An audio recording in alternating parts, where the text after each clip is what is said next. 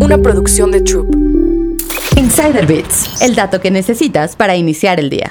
Twitter cumple 17 años y es la primera ocasión que lo celebra bajo el mando de Elon Musk, que compró la red social en octubre del 2022. Entre sus primeros movimientos despidió a cuatro de los principales ejecutivos de Twitter, incluyendo a Alexeo Parag Harwal y el exdirector financiero Ned Siegel. También despidió a varios gerentes de alto rango y compiló listas sobre a quién retener, en función de las revisiones de desempeño. Algunos empleados comenzaron a dormir en sus oficinas y salas de juntas, ya que su nuevo jefe estableció plazos ajustados para el envío de nuevos productos. La adquisición y gestión de la red social por parte de Elon Musk es un caso de para la historia. Esto es lo que dos profesores de escuelas de negocios opinan acerca de su estilo de liderazgo. James Hayton, profesor de innovación e emprendimiento de la Escuela de Negocios de Warwick, explica que las acciones de Musk han provocado críticas, pero no es extraño tomar medidas drásticas cuando una empresa no logra alcanzar su potencial. Twitter tiene un desempeño inferior al de sus rivales más grandes, ya que congelaron las contrataciones o eliminaron puestos de trabajo. Hayton dice que necesitas tomar el poder y el control de la organización, lo cual es muy difícil de hacer si no despides a los altos ejecutivos. Explica que si bien esto será un shock, es mejor quitarse la curita rápidamente en lugar de dejar que las cosas se agraven.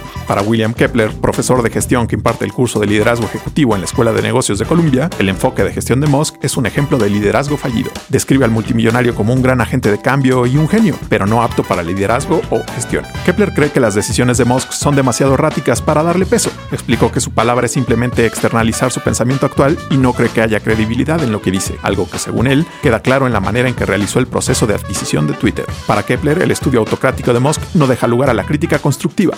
Según él, Musk serviría como director de innovación en su conglomerado de negocios, incluyendo Twitter, de acuerdo con Kepler. Luego debería contratar personas con sólidas habilidades de liderazgo y gestión para que asuman los puestos más altos. Insider Bits, el dato que necesitas para iniciar el día. Una producción de Troop.